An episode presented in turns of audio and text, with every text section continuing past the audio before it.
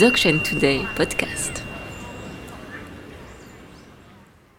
Bonjour et bienvenue dans cette mini-série exceptionnelle des podcasts de Dzogchen Today. Bonjour. Consacrée à l'univers au Dzogchen et à nous. Je suis Nils, votre hôte, et je suis très heureux de vous retrouver aujourd'hui. Nous allons ensemble explorer des sujets d'actualité et la manière dont la tradition de la grande perfection du Dzogchen donc voit les choses et ce que cela peut nous apporter concrètement? Dans ce premier épisode, nous allons commencer par explorer la réalité de ce que nous sommes en tant qu'individus, de moi, en tant qu'être humain. Donc indubitablement, si vous nous regardez ou si vous nous écoutez, c'est que vous en êtes un, alors bravo, cela va vous concerner sans aucun doute. Et pour cela, nous accueillons Mila Kenserin Poche et Damien Bron. Bonjour. Bonjour. Merci d'être avec nous aujourd'hui. Merci de nous recevoir. Merci. Mila, avec plaisir. Mila Kense, vous êtes chercheur universitaire de formation, consultant et enseignant du Dzogchen. Vous avez été formé de façon traditionnelle dans l'Himalaya et en Europe, et vous êtes un détenteur de lignée. Tout à fait. Damien Bron, vous êtes enseignant en art, artiste et auteur. Vous enseignez également le bouddhisme depuis de nombreuses années dans, dans les pays francophones, dans différents cadres. Tout à fait.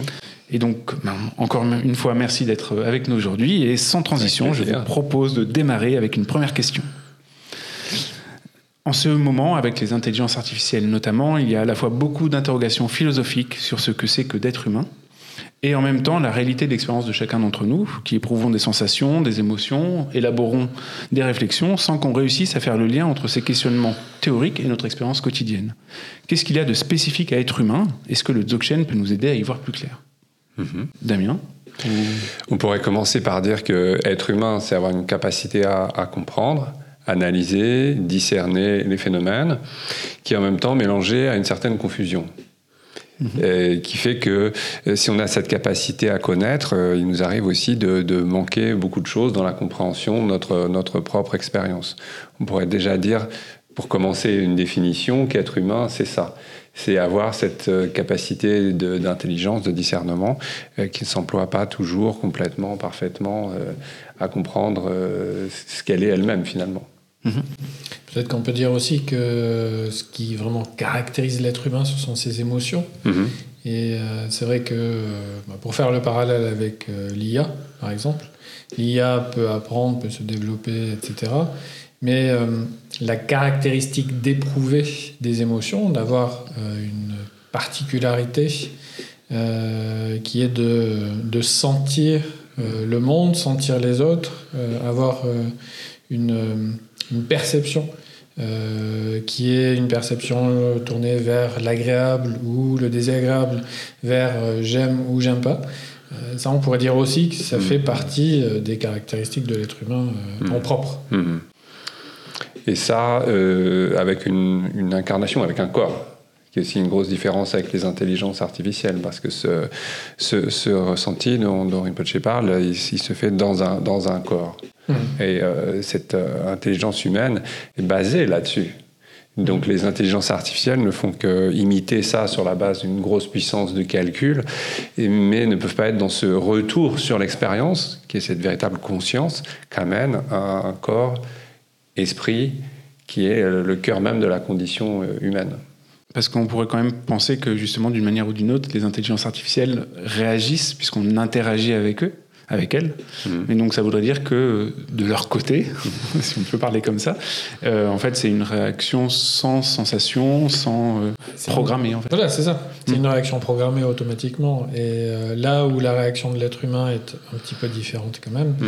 c'est que elle peut être préprogrammée entre guillemets par ses habitudes, mais c'est pas un programme spécifique. C'est-à-dire qu'il y a des milliers et des milliers de réactions différentes par rapport aux conditions différentes, Mhm. par rapport aux personnes différentes qui sont en face de nous ou pas, par rapport à nous-mêmes aussi. C'est-à-dire que la, la caractéristique aussi principale de l'être humain, c'est qu'il peut éprouver des émotions, des sensations, etc., en étant tout seul.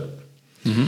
Et donc, euh, euh, le fait de se, par exemple, de se poser la question, de se remémorer, enfin, de se poser des questions, par, euh, par exemple, sur est-ce que j'aime ou j'aime pas un tel ou une telle, qu'est-ce que j'éprouve par rapport à elle ou à lui, euh, c'est vraiment une caractéristique qui va mêler en même temps la pensée, en même temps euh, les émotions, et en même temps des sensations euh, agréables ou désagréables, voire même neutres. Mhm. Ça, c'est la Mhm. caractéristique aussi des- de la définition des sensations du Dzogchen. Donc, ce qui est intéressant aussi, c'est que que l'on soit seul en tant qu'être humain ou que l'on soit accompagné, les émotions, les sensations sont toujours présentes et ne sont pas euh, préprogrammées, elles dépendent également des conditions. Donc c'est, on pourrait dire que l'être humain est un ensemble beaucoup plus complexe Mhm. que euh, l'intelligence artificielle ou euh, le principe de robotique, etc., qui ne fait que recopier, Euh, copier, et même si c'est excellemment bien copié, euh, le, le panel de réactions, le panel euh, de possibilités en termes cognitifs, en termes émotionnels, en termes sensationnels, est beaucoup plus réduit, bien sûr, que euh, ceux de, de l'être humain. Donc il y a une notion de, de complexité, mais aussi de subtilité peut-être. De, enfin, Damien Brouon, vous avez parlé de corps tout à l'heure. Mhm. Euh, Il y a, il y a tout- toutes les, enfin, ce qu'on appelle traditionnellement euh, toutes les manières de percevoir, donc de sentir, de, de voir, donc toutes choses que, qui, euh, auxquelles les intelligences artificielles n'ont pas accès, et donc qui réduisent forcément on dire, leur, leur capacité à, à interagir. Ah, Pour l'instant, peut-être que certaines personnes ou certains spécialistes pourraient vous dire, bah, pour l'instant, puisqu'elles sont en constante, Mhm. euh, constant apprentissage, constante évolution. Euh, mais ce qui fait aussi la particularité de l'être humain par rapport, euh, par rapport au monde euh, artificiel, au monde des machines, c'est aussi les perceptions, le fait de pouvoir percevoir la réalité par le- la vision, Mhm. par l'audition, le fait de, de goûter, etc.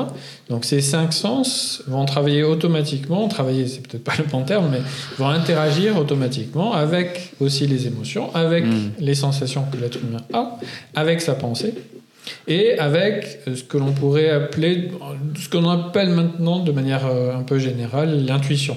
Mhm. Euh, donc une, une perception beaucoup plus directe, une perception beaucoup plus euh, intuitive de la réalité qui fait appel justement à tout ça en même temps. Mm. Et ça, je pense que pour l'instant, en tous les cas, euh, l'intelligence artificielle euh, ne possède pas cette caractéristique-là. Oui, c'est ça, elle calcule des statistiques de ce qui est probable, comme euh, les, les- les- les intelligences artificielles de conversation, elles calculent sur la base d'une analyse du langage ce qu'il est le plus probable de répondre à telle question. Derrière ça, il n'y a pas de réflexivité, de retour sur sa propre expérience. Effectivement, comme Rinpoche vient de le dire, quand on parle de, de conscience, on parle traditionnellement de six consciences. C'est-à-dire qu'il y a une conscience mentale, mais il y a cinq consciences sensorielles. Là, je pense que c'est très important à dire.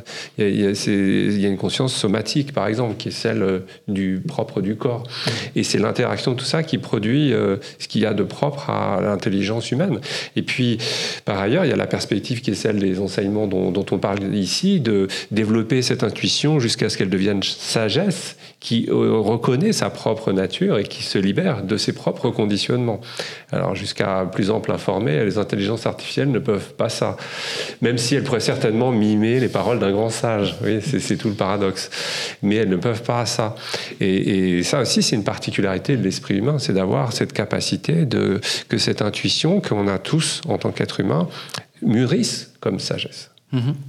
Et, du coup, ça me, fait rebondir sur, notre deuxième question, sur cette notion d'individualité, justement. Parce que là, de ce que vous avez dit, vous avez dit il y a plein de choses qui interagissent ensemble, et on a l'impression qu'il y a un noyau qui, dans notre société, on pourrait dire un individu, en fait, tout simplement, moi, par exemple, qui est, euh, au centre de tout ça et qui va euh, interagir avec ce monde-là, avoir des sensations, des émotions, euh, penser qu'une intelligence artificielle nous répond à nous et donc réagit à, nos émotions.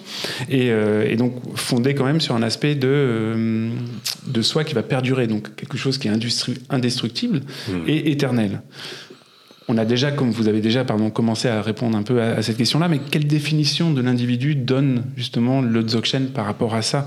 Et comment parvenir à relier euh, cette conscience d'être tous différents? Donc, Moi, je suis différent de vous, je suis différent de vous, Damien, etc. Et en même temps, on partage une expérience commune comment, euh, comment naviguer là-dedans? Comment on- moi, les autres, et euh, cette expérience commune, d'une certaine manière partagée? Qu'est-ce que peut nous dire euh, le Dzogchen, la grande perfection là-dessus? Elle peut dire plein de choses. J'imagine. Il y a beaucoup de choses. énormément de choses. Ouais. Euh, on pourrait dire qu'il y a- il y, a deux euh, réalités, il y a deux Mm. euh, différences en- Mhm. en fait à faire. Euh, Peut-être que la, la- celle que, euh, que l'on connaît de manière, euh, de manière habituelle, de manière générale, encore une fois, donc, euh, basée sur ce que l'on a dit auparavant, euh, euh, c'est une alchimie entre euh, tous ces euh, phénomènes-là, c'est-à-dire c'est une, euh, une rencontre entre tous les phénomènes des euh, perceptions, donc du, du monde des sens, de la cognition, le fait de penser, Mm. euh, est aussi, fait, par- fait partie aussi dans l'individu, au sein même de l'individu de, de cette rencontre-là. Les émotions, de notre côté. Et donc, l'individu, euh, pour le Dzogchen, d'un côté, ce que l'on appelle euh, la, réalité relative, la vérité relative dans le monde bouddhiste, Mhm. euh, c'est une, une définition de l'individu basée sur l'interaction de tout ça. Et donc, l'individu est à la jonction, par exemple, la rencontre de la pensée, d'une pensée, d'une émotion, ce qui, va, euh, ce qui va engendrer un aspect, par exemple, particulier de je suis en bonne santé, je suis bien et euh, tout va bien aujourd'hui. Donc cette réaction-là va être euh, jugée comme étant positive par l'individu Mhm. que nous sommes. Et donc il est déterminé là par son émotion, sa pensée et la sensation qu'il éprouve. Et donc cet individu va se déterminer à ce moment-là par euh, cette alchimie entre, euh, entre ces divers éléments. Mais peut-être que euh, 15 minutes après, hop, accident de chèvre, euh, une chèvre percute, me percute. Je suis pas sûr que ça arrive. Ah, si, en- si, en tout moi, cas, ça m'arrive en- tous en les ville, jours, ça arrive pas très à souvent. la tout le temps, campagne, tout le à la temps. campagne. Tout le temps, moi, c'est- très régulier. Et donc, euh, le choc qui en résulte Mm. euh, me fait perdre Mhm. ma euh, condition précédente et en redétermine une autre, Mhm. qui est par exemple ben, la souffrance engendrée par les cornes, euh, les cornes de la chèvre euh, au niveau de ma cuisse par exemple, ou dans Mhm. mes fesses, encore plus, euh, encore plus euh, douloureux. Et Le vélo qui me percute aussi, par Le exemple. vélo que je- que- aussi, que je euh, le vélo qui percute, ça, c'est Oui, ça se passe plutôt à Paris. petit peu, là, oui, oui, ou, oui. ou le camion. Et je suis peut-être plus capable de trop en parler après le camion, mais bon, ça c'est un autre problème. Donc le- Hmm. le- l'assemblage, en fait, l'alchimie n'est plus la même. Et ça a évolué vers quelque chose de différent. Donc la douleur, euh, c'est une sensation qui est désagréable. Et cette sensation désagréable est, est entraînée aussi par une pensée désagréable, par exemple la colère, que la, la, la colère par rapport à la chèvre qui m'a percuté. Et en même temps, donc, l'émotion, euh, l'émotion qui en résulte, qui est euh, entre la colère, la frustration, euh, le, le, bon, le, le fait en fait d'avoir été peut-être pas vigilant et de m'être fait encorner, etc., etc. Et donc ça définit encore autre chose, Mhm. un autre aspect de l'individu qui n'est plus l'aspect précédent, mais pourtant il y a une continuité d'expérience. Et donc ça, c'est ce que euh, le Dzogchen définit comme étant la réalité relative de l'individu. Relative pourquoi? Parce qu'elle est en relation, elle est automatiquement reliée à ces conditions et à euh, une définition particulière des conditions à un moment donné. Et donc euh, l'individu pense être toujours présent, Oui, ça Il est toujours un présent. peu à m'inquiéter ce que vous dites, ouais. mais il y a un aspect qui, euh, qui automatiquement va définir l'individu en fonction de tous ces facteurs. Et après, donc, peut-être que... Ben, et après, ce qui est fascinant, c'est qu'à chaque fois, à chaque moment de ce qui est finalement un, un flux, Mhm. où on parle aussi de série psychique, euh, à chaque Tout instant, on a l'impression qu'il y a un moi qui est là et que ce moi est éternel. Hmm. Et que et ça a toujours été comme ça. Et que c'est le même moi, d'instant en instant, qui finalement se, se perpétuerait euh, au, au travers de différentes circonstances, mais restant lui-même. Parce qu'à chaque instant, on a ce sentiment d'un moi réellement existant. Donc ça, ça me rassure un peu justement, parce que là, j'avais l'impression que je ne pouvais me définir que par rapport à ce qui arrivait. Donc Oui. il n'y avait rien qui continue. Et en même temps, là, ce que vous dites, Damien, c'est qu'il y a, il y a quand même cet aspect qui continue et qui fait l'expérience de tout ça. Euh, c'est pas exactement ça que j'ai Ah, dit. Ce que j'ai dit, c'est que. Euh, à chaque, oui, malheureusement, euh, cher Nils, je vais devoir euh, continuer à vous dérouter. Euh, à chaque instant, on, on met ce, on surimpose sur la situation l'idée d'un moi. Et ce moi se conçoit comme éternel. Mais à bien considérer, d'instant en instant, il est euh, radicalement différent. Donc finalement, l'idée qui se perpétue, qu'il reste le même, est parfaitement illusoire. Par contre, parce que justement, en tant qu'être humain, on a cette capacité réflexive et cette capacité de, de s'expliquer à soi-même ce qu'est notre expérience, on va se dire, ah bah le moi, c'est ça, c'est celui qui est en colère, c'est celui qui est heureux, etc. Hmm. Sauf que d'instant en instant, comme Rinpoche le disait, il vit euh, des choses Hmm. radicalement différentes. Parce que ce, ce moi, tout à l'heure, vous parliez de la, la place qu'il prend dans notre euh, culture. Il est aussi euh, célébré, mis en avant, euh, recherché, que, en fin de compte, introuvable. Puisque euh, ce qu'on identifie comme moi est différent d'instant en instant, parce que d'instant en instant, des causes, des conditions produisent des situations différentes, mais sur lesquelles nous, en tant qu'être euh, ordinaire, on va dire, euh, on, on- on va plaquer l'idée d'un moi. Mais c'est un pur label qui n'a pas d'existence en dehors euh, d'une existence purement nominale, en fin de compte. Et il faut ajouter que être ordinaire ici n'est pas du tout péjoratif. hein, c'est euh, notre humain, condition voilà, Oui. d'être humain. Hmm. Et ordinaire dans le sens en fait quotidien. Oui, c'est ça, voilà. Dans notre fon- fonctionnement de base, euh, c'est c'est ça, ouais. C'est notre habitude. On pourrait penser qu'on est du coup tous un peu des fantômes en fait qui évoluons comme ça, sans trop savoir ce que nous sommes. Ou? Ah, C'est un peu boulot métro dodo là, à ce moment-là. hein. Mhm. Euh, ça, on, Alors, on l'entend souvent. à titre euh, personnel, ça peut, être complètement mon expérience. Moi, je dirais, pas ça exactement. Je, vous m'exprimez, vous me permettrez d'être en désaccord avec cette vision. Euh, non, c'est pas, ça nous rend pas quelque chose de, de fantomatique. Au contraire, ça nous rend la richesse de notre vie, en fin de compte. Parce que en la réduisant à l'idée d'un moi, euh, on, on en fait une sorte de cliché. Le, le fantôme, c'est le moi qui ne se rencontre jamais dans l'expérience et qui par contre nous, euh, nous manipule. Enfin, c'est une sorte d'auto-manipulation parce qu'on cherche à correspondre à cette idée de nous-mêmes qu'on s'est fabriquée.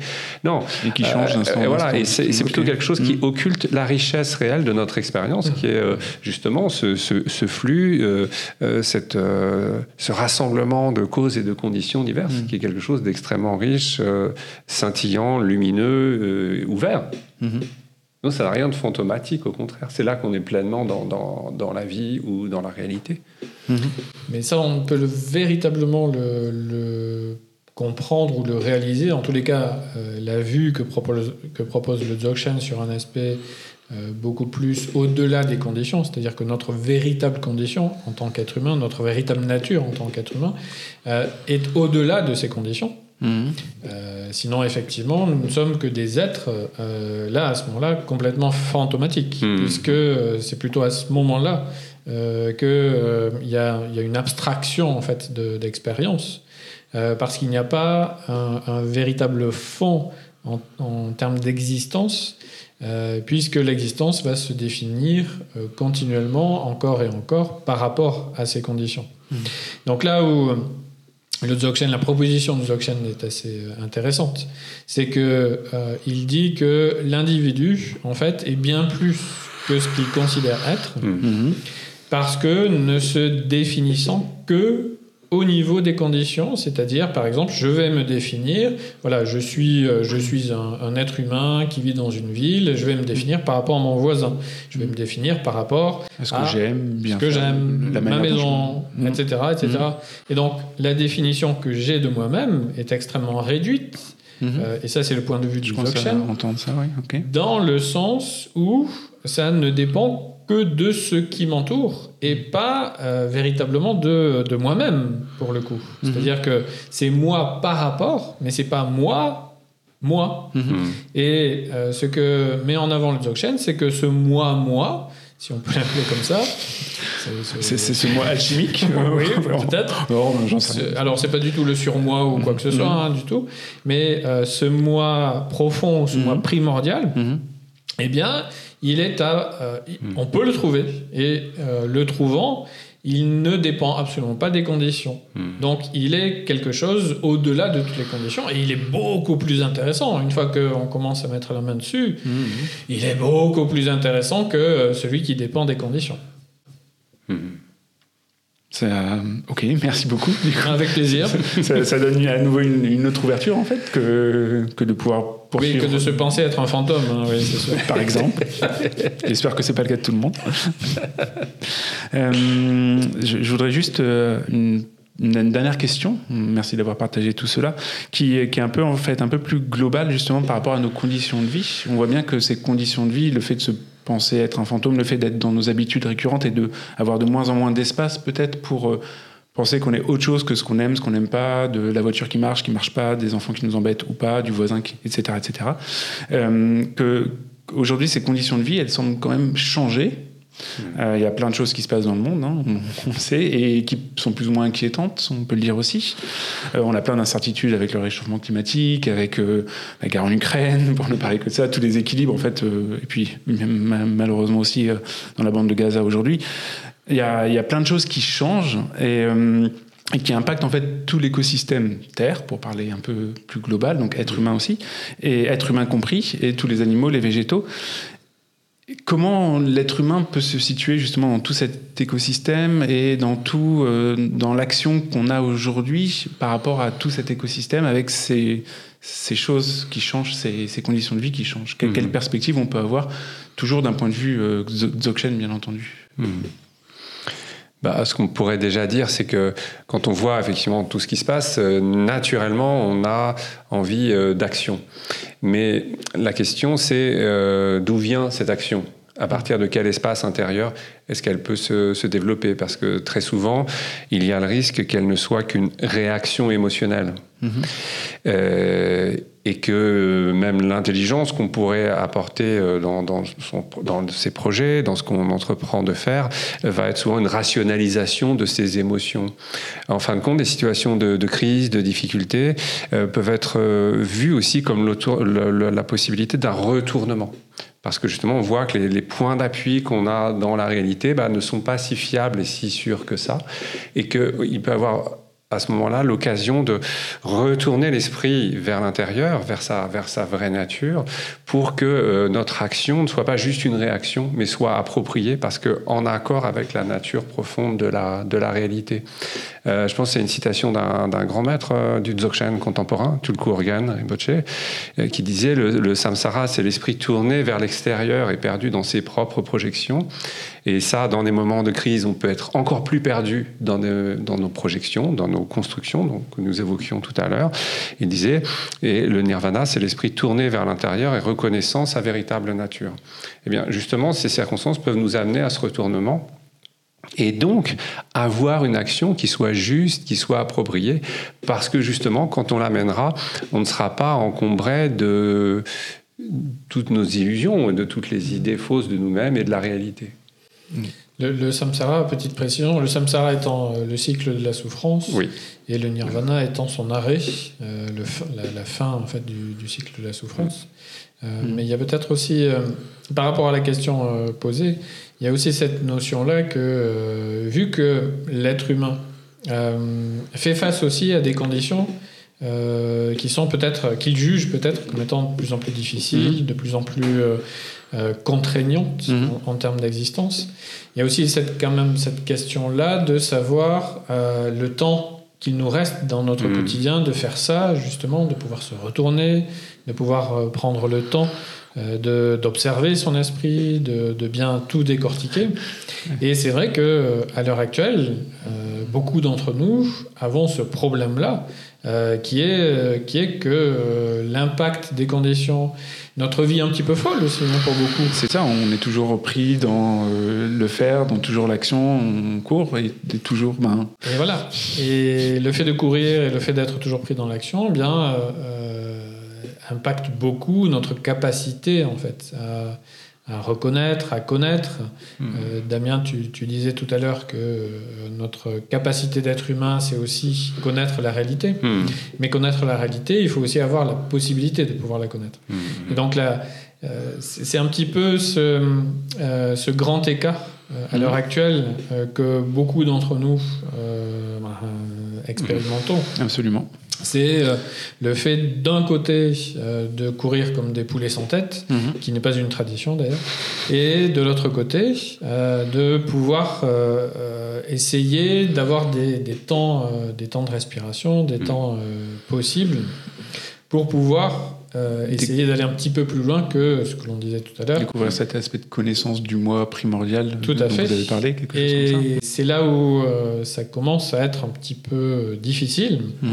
de faire se rejoindre les, les deux pans. Donc il y, a une, euh, il y a une possibilité que le Dzogchen offre, c'est euh, celle d'essayer d'utiliser les conditions actuelles Mhm.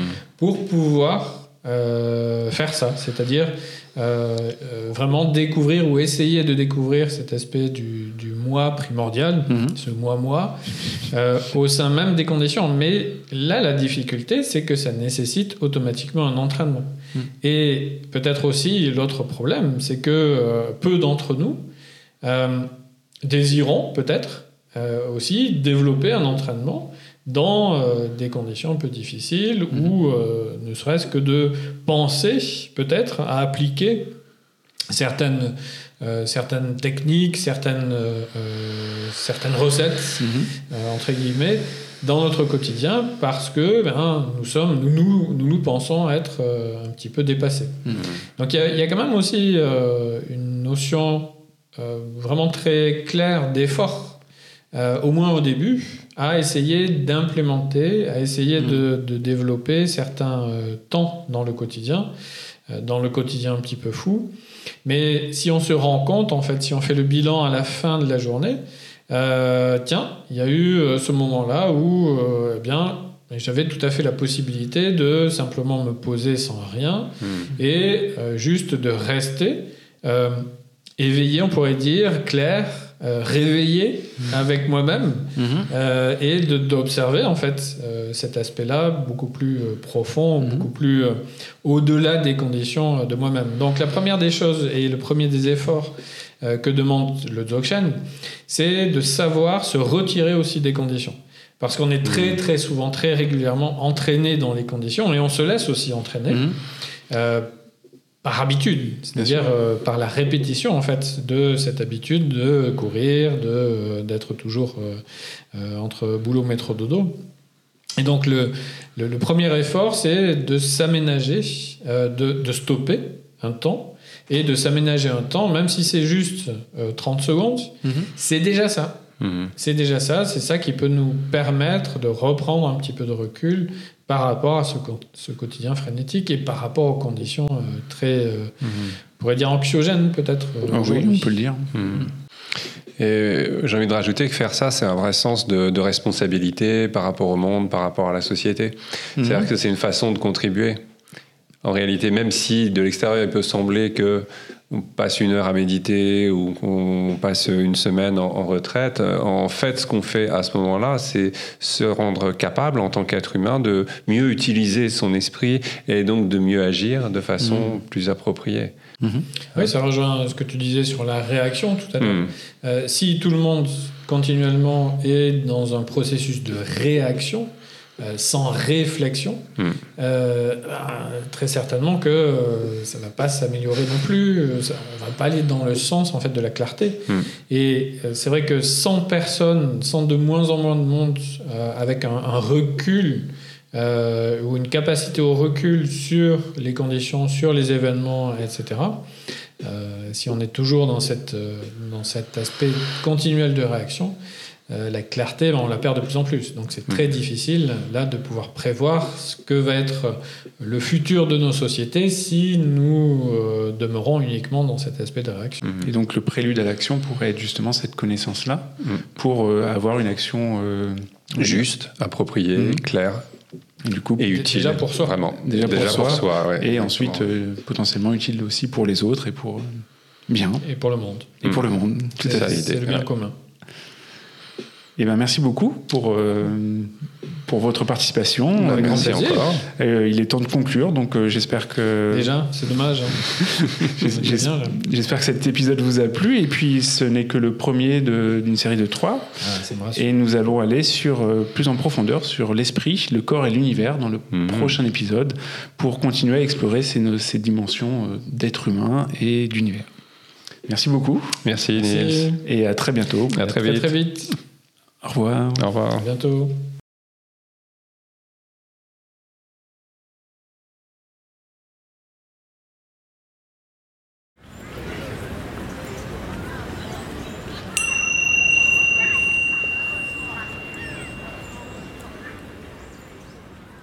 Si vous avez aimé cet épisode, n'hésitez pas à le dire en mettant un commentaire sur votre application podcast préférée et partagez-le avec vos amis. Nous serions ravis de recevoir vos retours à l'adresse podcast.dzogchentoday.org.